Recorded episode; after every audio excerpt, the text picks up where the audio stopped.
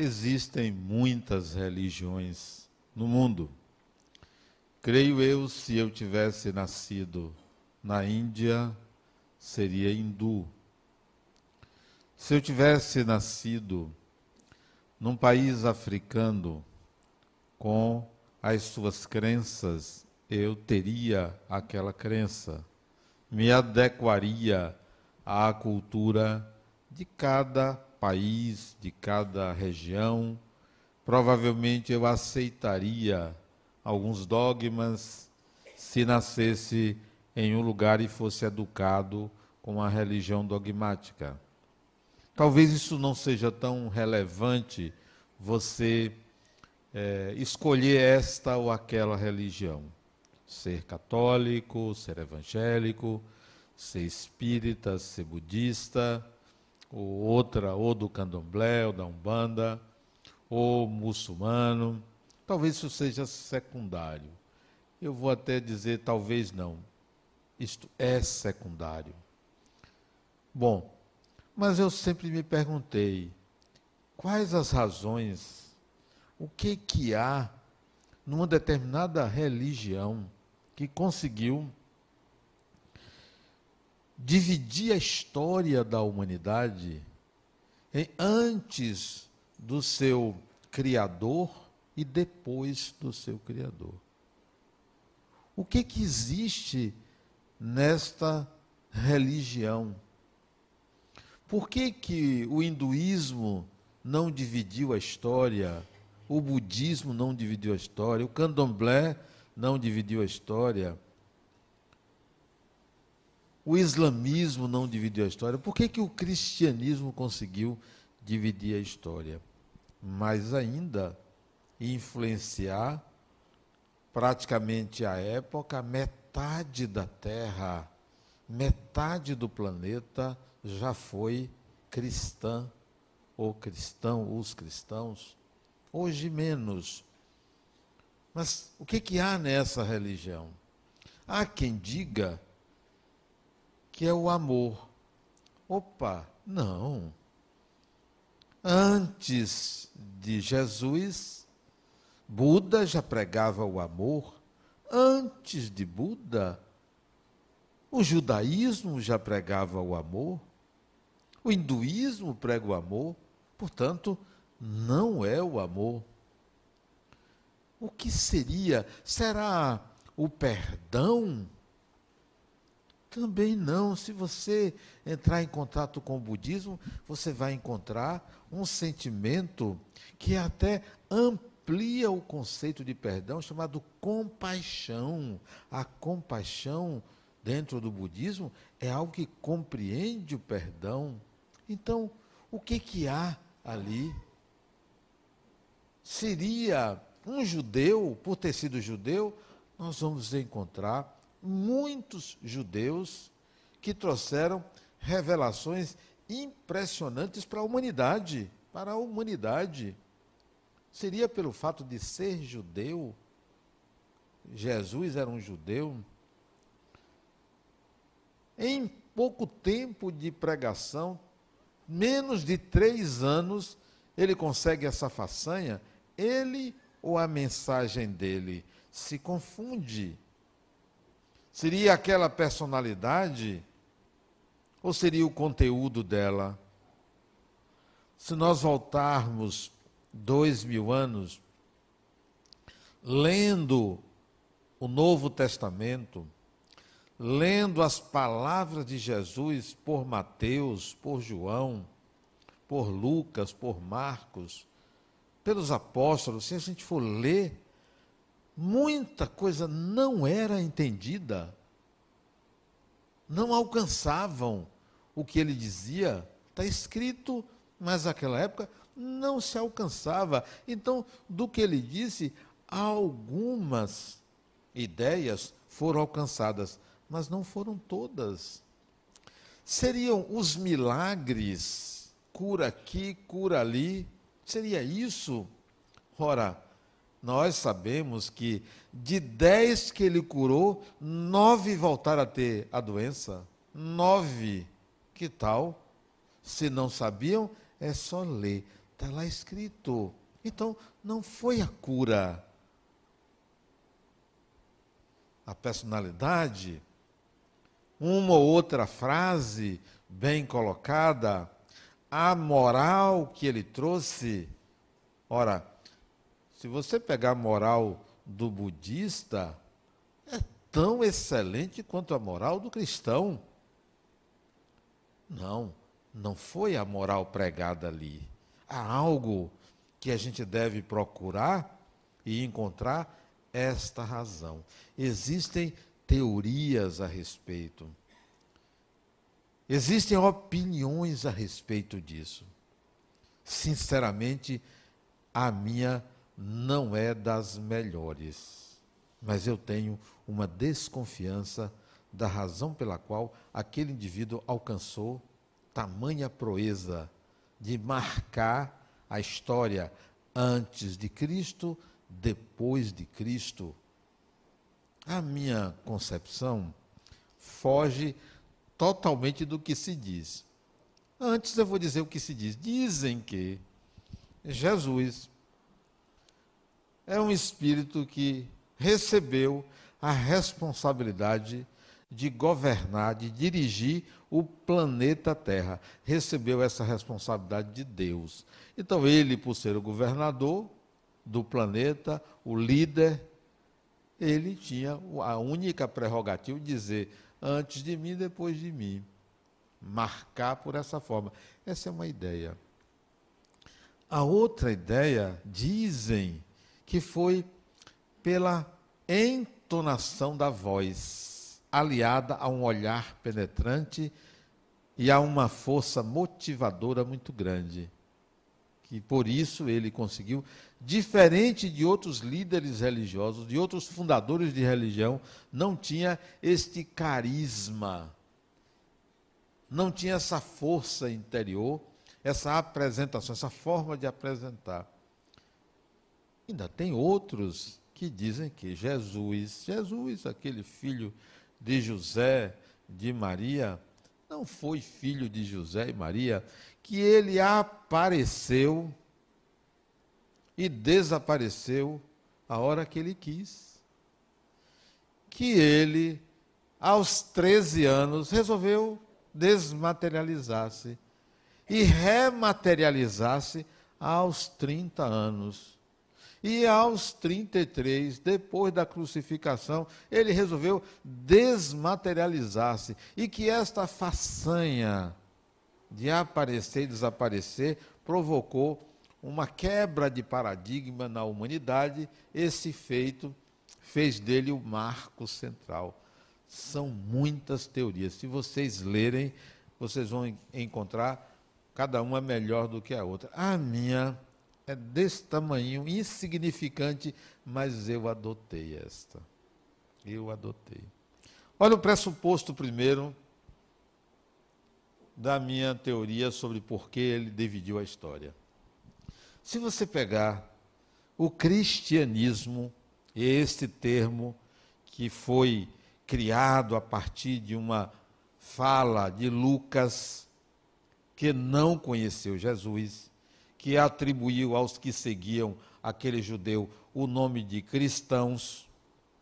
O cristianismo sempre foi uma religião controvertida. Eu não estou me referindo ao cristianismo de hoje, estou me referindo de dois mil anos atrás. Ela sempre esteve contra o status quo, sempre esteve contra as ideias dominantes porque as ideias dominantes eram ideias materialistas, utilitaristas, hedonistas e um monte de istas. Chega um judeu pregando a paz, o amor, o silêncio, o perdão, a harmonia, contra tudo e contra todos. O cristianismo sempre esteve na contramão da cultura vigente. E isto vem ao encontro de toda a insatisfação popular. Quem não tem a ideia de a governo, sou contra. Precisamos de um bode expiatório, precisamos culpar alguém, precisamos de alguém ou algo que a gente possa dizer a culpa é de, porque assumir a responsabilidade pelo próprio destino, isso é coisa nova. Poucos assumem.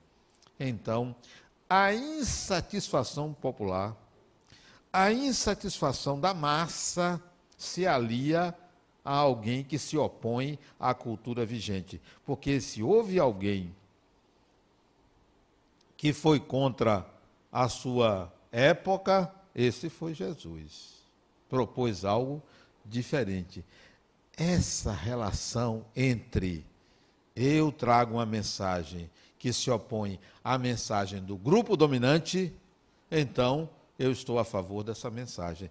O cristianismo contou com isso e vem contando com esta insatisfação popular. Alia-se. Esse é o primeiro princípio controvertido do cristianismo. Segundo, o cristianismo foi a religião que mais provocou guerras na humanidade. Veja que paradoxo. Guerras.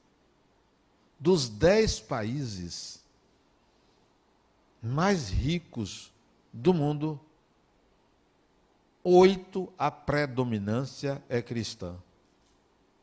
E são esses países os maiores exportadores de armas de guerra.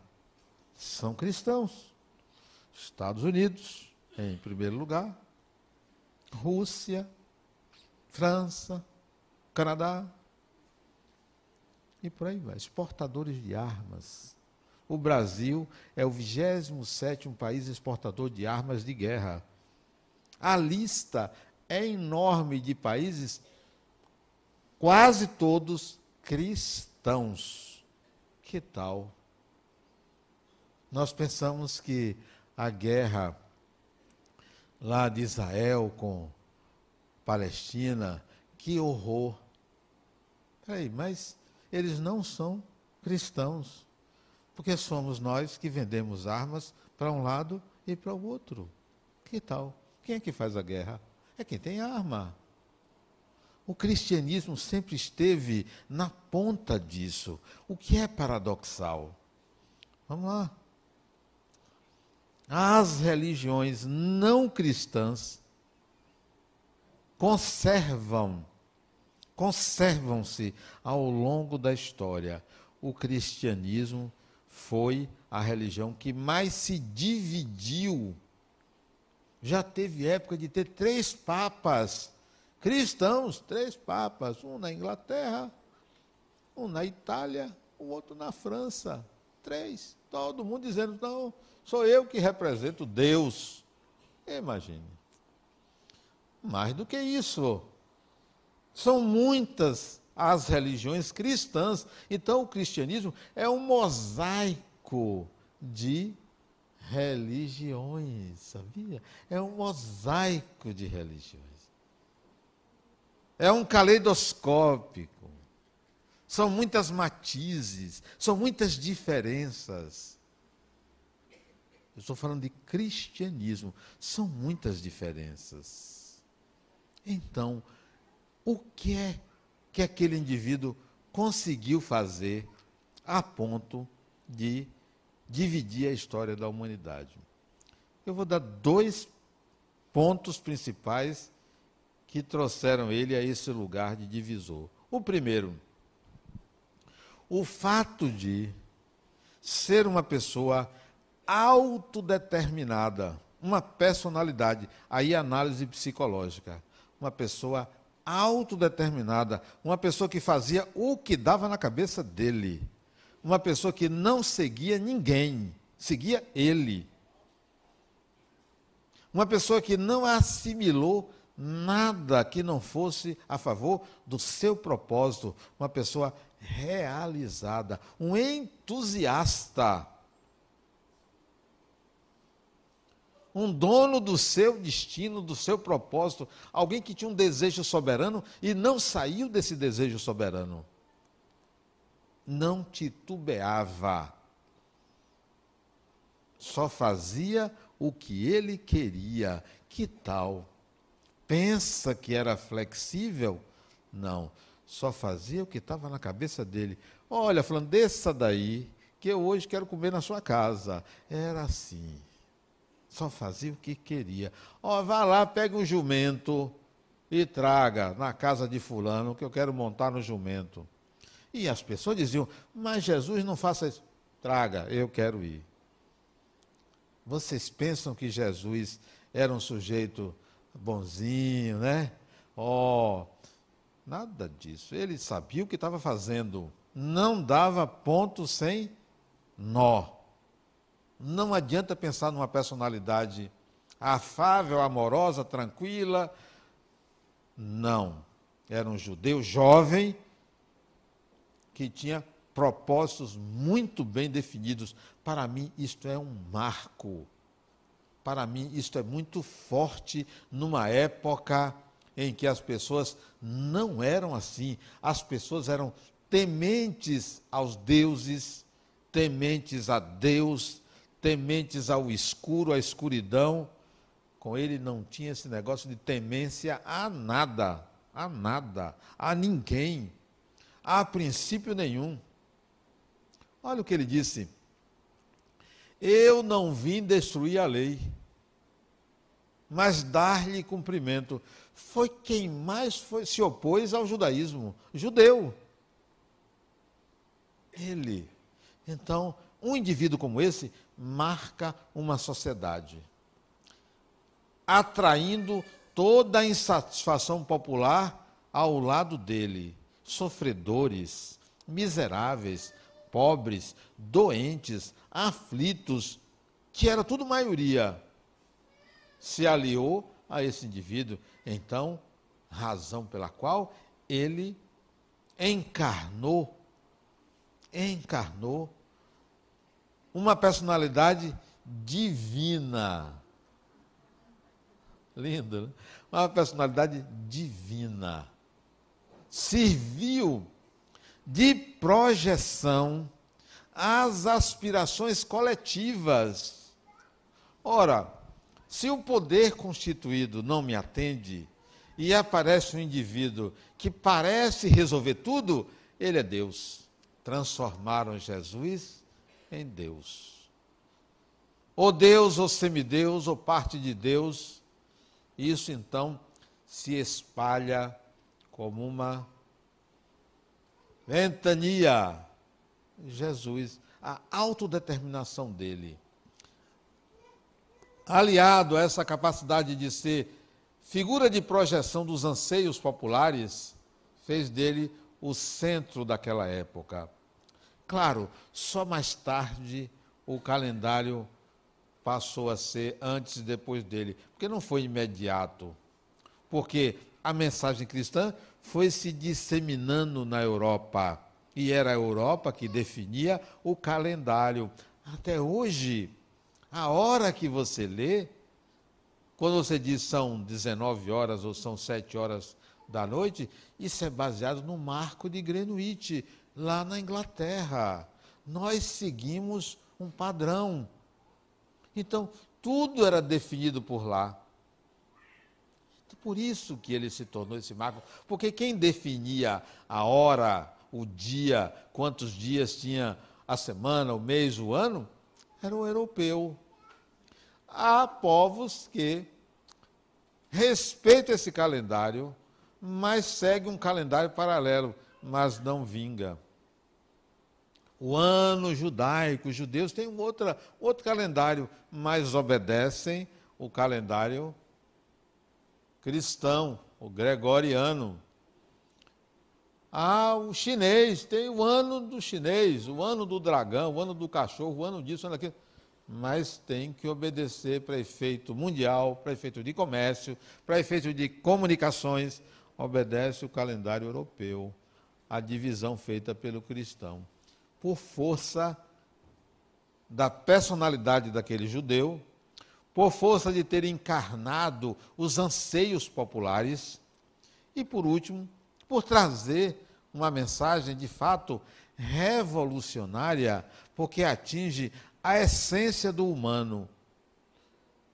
Será que as outras atendem a essência do humano, não na força que a mensagem cristã atende.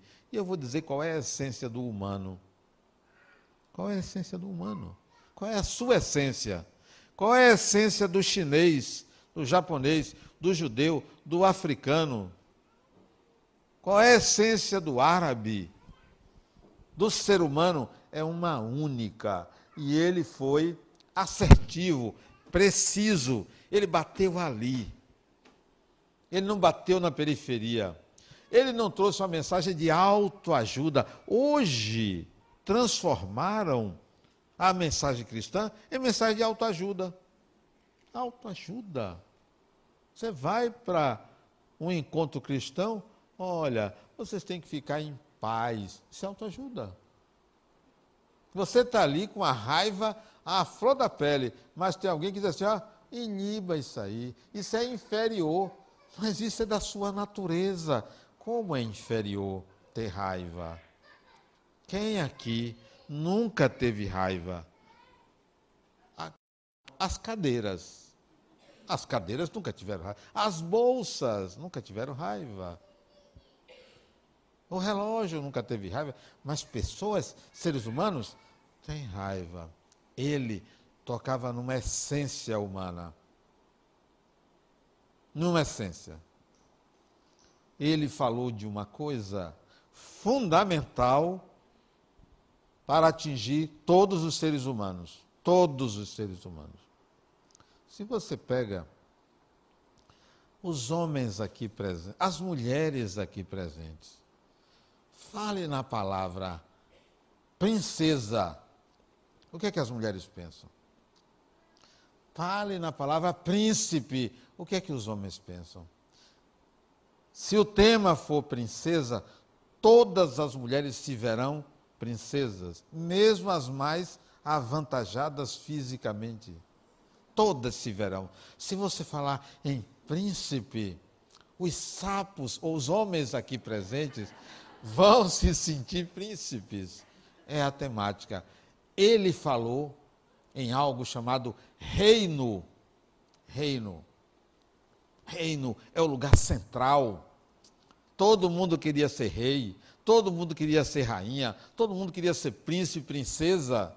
E ele fala no reino, o reino de Deus, o reino dos céus. Então, cadê? Encanta. Isso é da essência do humano. Ele toca no arquétipo fundamental. Isso fez a diferença. Teoria de Adenauer. Olha lá, para depois dizer que isso está lá no Espiritismo. São é, como é que eu delírios meus. Delírios meus.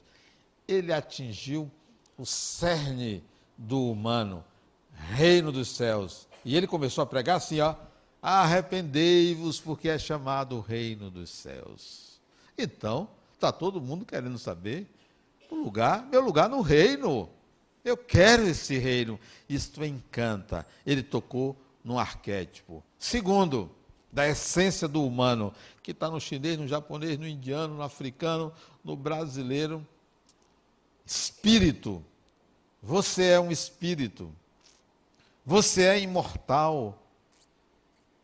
Ele tocou nisso ele não tocou em algo superficial, ele tocou em algo profundo. Só que hoje o cristianismo toca em coisas que, embora importantes, estão na periferia da mensagem dele. O que é que você aprende no cristianismo hoje? Não aprendia naquela época. Hoje você aprende solidariedade, fraternidade Hoje você aprende o perdão. Hoje você aprende a fazer o bem às pessoas. Hoje você aprende a ser humilde. Você sabe o que, que eles aprendiam lá, na época de Cristo, de Jesus? Era assim: ó, você é um espírito imortal. O cristão dava a vida. Dava, ele não dava a vida pela solidariedade, não. Ele dava vida porque ele considerava que ele era imortal. Qual é o cristão hoje que dá a vida? Não, peraí, vamos mudar de assunto. Não é bem, não é bem assim. O cristianismo de hoje é outro, outro. É um cristianismo mais palatável, mais apropriado à tranquilidade das coisas, mesmo provocando as guerras, mesmo provocando. Quando você olha o cristianismo de hoje, quando você olha o cristianismo do passado e compara com o espiritismo, o espiritismo não é um nem é outro. Não é. O espiritismo não é o cristianismo. O espiritismo absorve do cristianismo de várias épocas preceitos morais, éticos, parte da mensagem, porque tem uma parte que não está no cristianismo. Me aponte uma religião cristã que fale abertamente de reencarnação. Não falam. Nenhuma religião cristã é reencarnacionista. Não falam. Não acreditam que o espírito reencarna. Falam de ressurreição mas não de reencarnação. Nenhuma religião cristã fala na comunicabilidade dos espíritos, lá venha se comunicar. Não, falam que quem se comunica é o demônio e o Espírito Santo, ou um ou outro, se degladiam de um lado e de outro.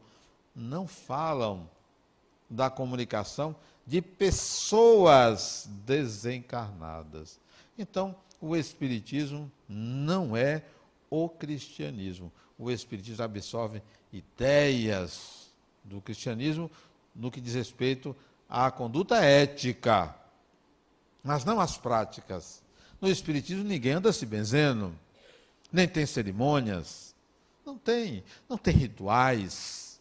O cristianismo tem rituais, tem cerimônias, tem dogmas. No Espiritismo não tem dogmas. Então, é completamente diferente.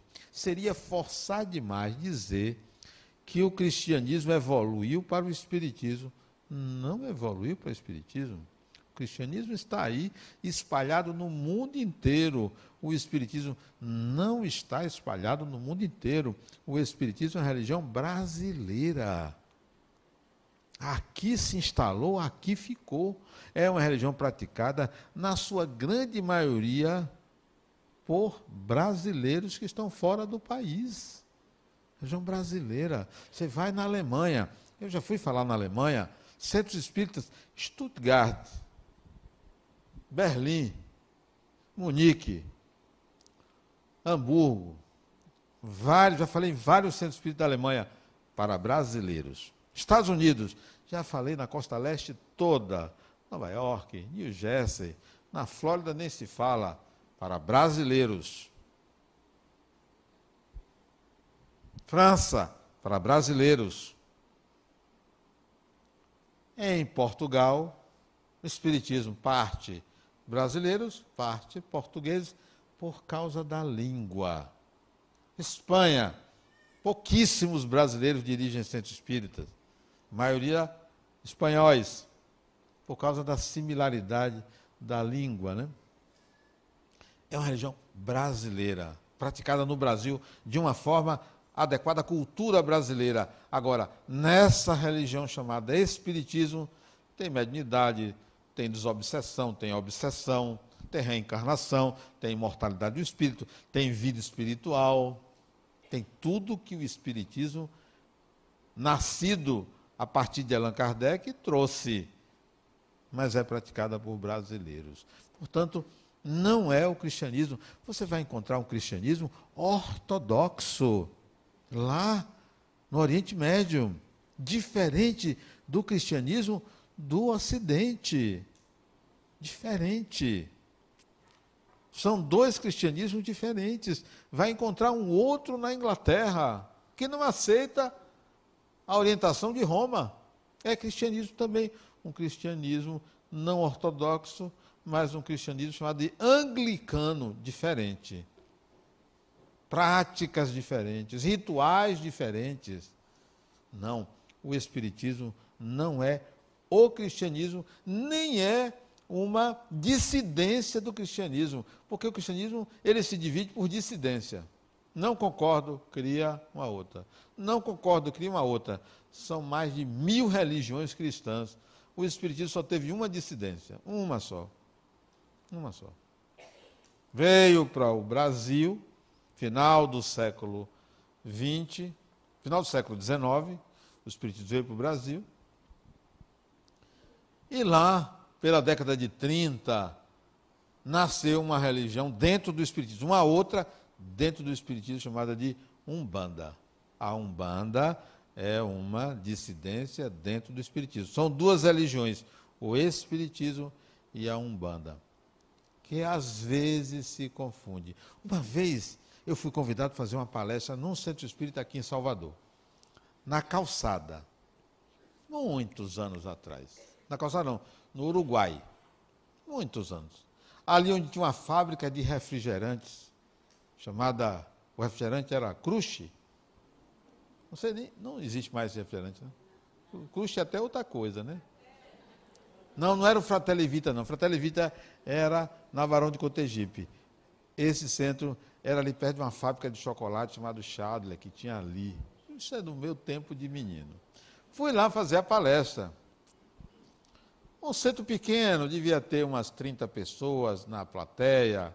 Sentou eu, ali onde está a Sheldon, sentou o presidente do centro, sentou outro. E aqui atrás tinha uma figura de Jesus, Bezerra de Menezes, não sei quem, não sei quem, não sei quem, tudo imagem. Né? Aí eu fiz a palestra, uma palestra fantástica, a maioria dormindo, né? Então foi uma palestra fantástica, a palestra, né? Eu falava assim que eu estava entusiasmado, mas ninguém estava entendendo nada. Mas tudo bem, a palestra era boa, para mim era boa. Termina a minha palestra, presidente. Agora, meus irmãos, o nosso irmão Adenauer vai dar consultas. O caboclo, não sei das quantas, está aqui com ele. Olha, eu tinha até um caboclo. Eu nem sabia que eu tinha um, né? Mas eu fiquei assim, meu Deus, o que, que eu estou fazendo aqui? Fizeram uma fila Igual a que fazem hoje ali. Isso era jovem, devia ter vinte e poucos anos. Ah, já que tem um caboclo aqui para me assessorar, dei consulta a todo mundo. O centro era um centro de umbanda. Eu não sabia, mas diferença nenhuma fez para mim. Nenhuma. Problema nenhum. Eu vou dizer, confessar a vocês um sonho de consumo que eu tenho falar naquela igreja universal do Iguatemi. Que tal? Eu tenho sessões de consumo. Não digo a eles não. É verdade. Já pensou? Aquela multidão, né? Aquela multidão. Eu tinha um paciente, eu tinha um paciente que ele me perguntou assim uma vez, Adenauer, me fale alguma coisa de espiritismo. Aí eu perguntou. Eu aí falei, ele se entusiasmou, começou a estudar Espiritismo. Ele começou a estudar, jovem, começou a estudar. A certa altura, ele disse, Adenauer, eu vou encerrar a terapia com você.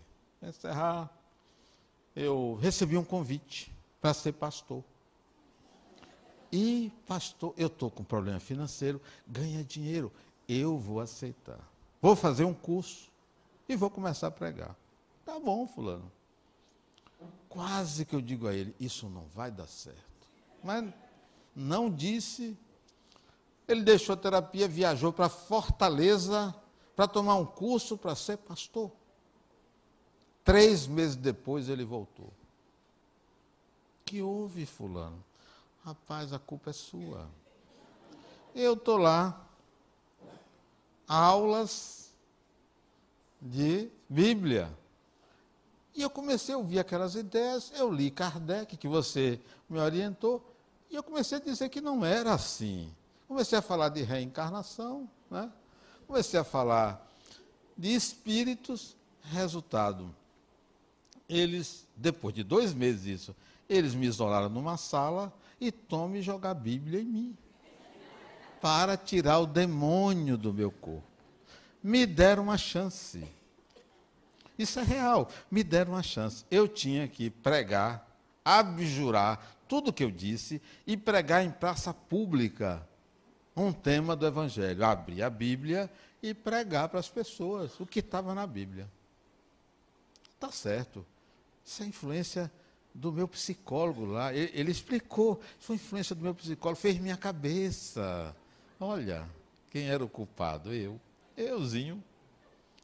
Marcado o dia para ele ir em praça pública, ler a Bíblia e pregar. E ele foi.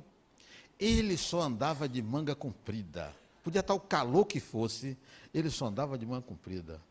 Tinha uns 30 anos, ele a essa altura, só andava de camisa de manga comprida, dentro da calça, cinto, calça, meia, sapato. Ele só andava assim. A camisa era abotoada. Sabe aqueles homens? Desconfie. Desconfie. O sujeito com a camisa abotoada aqui até em cima tem problema. Esse tem problema. Tem. Esse é enrustido. Aí veja. Ele chega lá, vai assim vestido leu a Bíblia, versículo tal, não sei o que lá, meus irmãos, a palavra de Deus, tal, tal, tal. De repente, ele parou e disse: Agora eu vou explicar. O pastor disse: Espera aí. Se aproximou dele.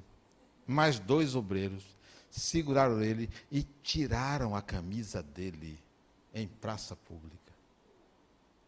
Tiraram a camisa dele. Ele ficou nu da segunda da cintura para cima, sem saber por que, que o pastor fez isso.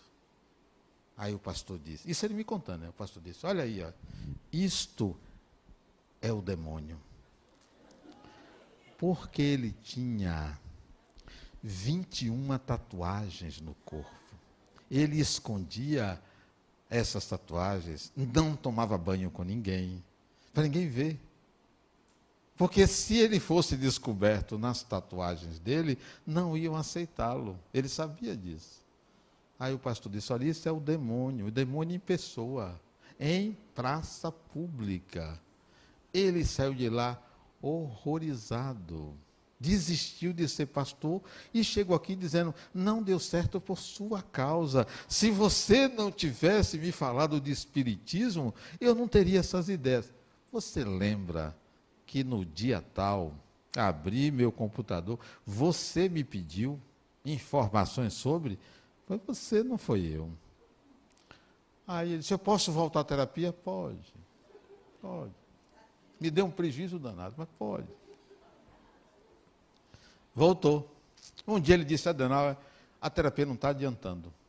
Aliás, tem psicólogo que enrola. Tem uns que você vai lá pensando que é uma coisa, é outra. É, propaganda enganosa. Aí ele, sua terapia não está me, me adiantando nada. Não está adiantando. Você tem uma conversa assim muito, assim, querendo que eu faça tudo, né? Que eu resolva a minha vida. Um amigo meu me disse, rapaz, largue esse terapeuta, rapaz. Largue. Então, eu resolvi. Obrigado por você ter me acolhido. Isso depois de uns quatro ou cinco meses de retorno dele. Eu vou encerrar. Disse, mas fulano, por quê? Disse, não, eu quero fazer outras coisas na vida. Mas eu quero encerrar, eu estou sem dinheiro. Eu queria que você me emprestasse um dinheiro. Quanto é? 150 reais. Sabe o que você vai fazer com 150 reais? Eu estou pensando que você vai me pedir um bocado de dinheiro. Isso sabe quantos anos tem? Isso deve ter uns 15 anos atrás. Acho que tem uns 15 anos. Para que você quer? Não, meu amigo me disse qual é a solução. Eu pegar um dinheiro, comprar um isopor. Está o carnaval aí. Comprar um isopor. Comprar cerveja e vender. Eu vou fazer isso. Terapia não está resolvendo. Tá bom, fulano. Peguei uns 150 reais e dei para ele. Só não precisa você me pagar, não. Pouco dinheiro, na época, foi. Foi vender cerveja. Carnaval todo. Terminou o carnaval, ele me procurou de novo, foi lá na clínica.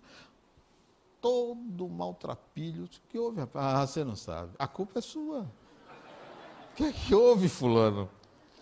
É o seu espiritismo, Adenal, que faz isso. Eu fui, comprei um isopor. Primeiro dia vendi tudo. Comprei duas vezes mais. Segundo dia, comprei mais, vendi tudo, vendi tudo. No último dia, eu fui agradecer aos espíritos. Eu acho que isso foi o problema. Veio um arrastão, me deu uma surra, tomou tudo. Meu dinheiro, o dinheiro que eu tinha ganho a semana toda, o arrastão levou tudo. Exato, quase que na hora que eu estava agradecendo aos espíritos. Eu disse, fulano, a sua é outra. Você não vai ganhar dinheiro com isso. Você vai ganhar dinheiro com outra coisa. Ele foi usuário de drogas né, durante muitos anos. Depois ele deixou. Hoje ele é professor. Tem mestrado. Hoje ele tem mestrado e está fazendo um doutorado. Esse indivíduo. E de vez em quando me manda um, uma mensagem me fazendo perguntas sobre o espiritual. Eu disse, eu só não admito que você volte à terapia. Porque a terapia não deu jeito e você não volte. Agora, eu me esqueci por que, que eu falei isso. Sim. São vários cristianismos. Vários cristianismos. O Espiritismo não é cristianismo. O Espiritismo adota algumas teses cristãs Algumas, não todas, porque tem algumas que não dá para você seguir, porque pressupõe um outro entendimento do cristianismo. O cristianismo mudou muito da fala de Jesus à fala de Paulo, o apóstolo. Muita coisa foi introduzida ali que não condiz com o pensamento original. Isso daquela época. Hoje é uma grande religião, o cristianismo, uma religião que tem reduzido significativamente o número de ordenações, né? não, são, não é hoje o reduto das pessoas que querem pregar religião, não é mais, né? As ordenações religiosas decresceram no mundo, o catolicismo vem perdendo adeptos, a religião que mais cresce hoje é o islamismo, cresce a uma taxa altíssima, o espiritismo é a religião que cresce, mas uma taxa menor, mas há uma, uma alegria, digamos assim, há uma percepção ótima em relação ao Espiritismo na humanidade. Na humanidade. O Espiritismo, embora não atinja a humanidade, mas as teses espíritas estão penetrando a humanidade. Por quê? Porque o Espiritismo fala de imortalidade do espírito. A imortalidade está se tornando cada vez mais consciente. Quem ou o que tem contribuído para isso? Como é que o Espiritismo está conseguindo levar a imortalidade no mundo inteiro? Primeiro, não é o Espiritismo que está fazendo isso. É a força das coisas, é a evolução da humanidade. Por que meio? Pegue uma pregação espírita, a melhor que vocês já ouviram. Pegue uma palestra, por exemplo, de um Divaldo Franco que arrebata multidões. Pegue uma palestra ótima Pegue um livro espírita psicografado por Francisco Cândido Xavier. Pegue. Não são suficientes para fazer o trabalho que Hollywood vem fazendo. Hollywood. É o maior pregador espírita do mundo, é Hollywood. Pegue um filme como Ghost. Pegue um filme como. Como é o nome daquele? O Sexto Sentido, não, é? É o Sexto Sentido? Sexto Sentido. Pegue, faz um trabalho de disseminação de uma ideia que alcança todas as religiões, enquanto nós ficamos na nossa pregação, que não está errada, mas há algo que se faz pela humanidade, fazendo avançar a consciência da imortalidade. Aliás, eu assisti a um filme esses dias que eu recomendo a vocês. Um filme que parece um filme assim, sem muita sem muito propósito, mas vale a pena. Ele não fala de imortalidade, mas fala de obediência. Você quer aprender obediência? Assiste esse filme. Você quer saber como é que um filho obedece a um pai? Assiste esse filme. fala de obediência. A temática do filme é a obediência, o respeito ao pai, o respeito à família. Você sabe o filme que eu estou falando, né? deve ter assistido. Eu nem vou dizer o nome porque é óbvio, né? Digo? Eu só vou dizer porque vocês pediram.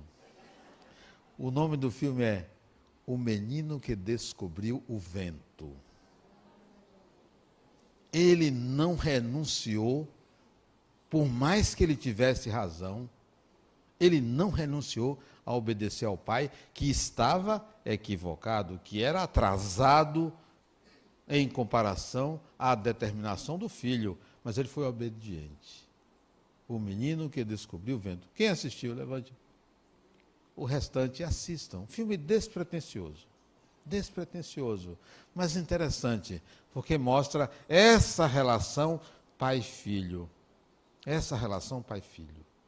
Essa relação entre um indivíduo que tinha um domínio da inteligência dentro da sua cultura e em nenhum momento usou isso para se sobrepor a qualquer membro da sua cultura. Baseado numa história real. Porque no final aparece esse menino hoje não um ator, mas o personagem quem ele é hoje. O Espiritismo prega sua mensagem pelos centros espíritas, serve de para desaguar anseios mediúnicos da sociedade. Mas a gente não pode esquecer que a temática espírita, o conteúdo espírita não pertence ao espiritismo, é da humanidade. E aí vem Hollywood com filmes fantásticos. No sexto sentido, goste. Os outros, assistir os outros, né? Minha Vida e Outra Vida, são filmes impagáveis, que vale mais porque dezenas de palestras, dezenas de livros, e que tem alcance mundial, mundial. Porque a temática do Espiritismo pertence ao ser humano, ao espírito. Nós não somos, nós não inventamos a roda. O Espiritismo não inventou a roda, não surgiu com uma coisa nova. O Espiritismo deu a roupagem adequada ao que sempre foi antigo, ao que Jesus disse. Ao que Jesus disse: o reino dos céus é como um tesouro oculto no campo. Jesus disse isso. É a sua imortalidade, é a consciência da imortalidade. E que a gente deve considerar isso o fator mais importante para ele ter dividido a história. O entusiasmo dele, a força de um carisma dele, a presença de espírito dele, atrair todos aqueles que se sentiam injustiçados e apresentar uma mensagem que vai na essência do humano, a mensagem da imortalidade do espírito, a mensagem de que o destino pertence a você e você deve ir atrás daquilo que é o seu propósito de viver. Cristianismo e Espiritismo têm semelhanças, têm semelhanças, porque se você for traduzir, interpretar o que Jesus disse à luz do Espiritismo, você encontra semelhança. Mas a época não era totalmente isso que ele queria dizer ou que foi assimilado pelas pessoas. Importante que a gente tenha essa contextualização. Podemos ser cristãos, podemos ser muçulmanos, podemos ser do candomblé, podemos ser de qualquer religião, mas não deixaremos de ser espíritos imortais. A escolha religiosa é secundária, é mero rótulo, mas todo mundo é espírito. Não tem saída, não tem diferença, todo mundo é espírito. Isso é que nos une, isso é que nos irmana, é nisso que a gente deve fixar a nossa a nossa proposta de vida. Somos todos seres imortais. Muita paz.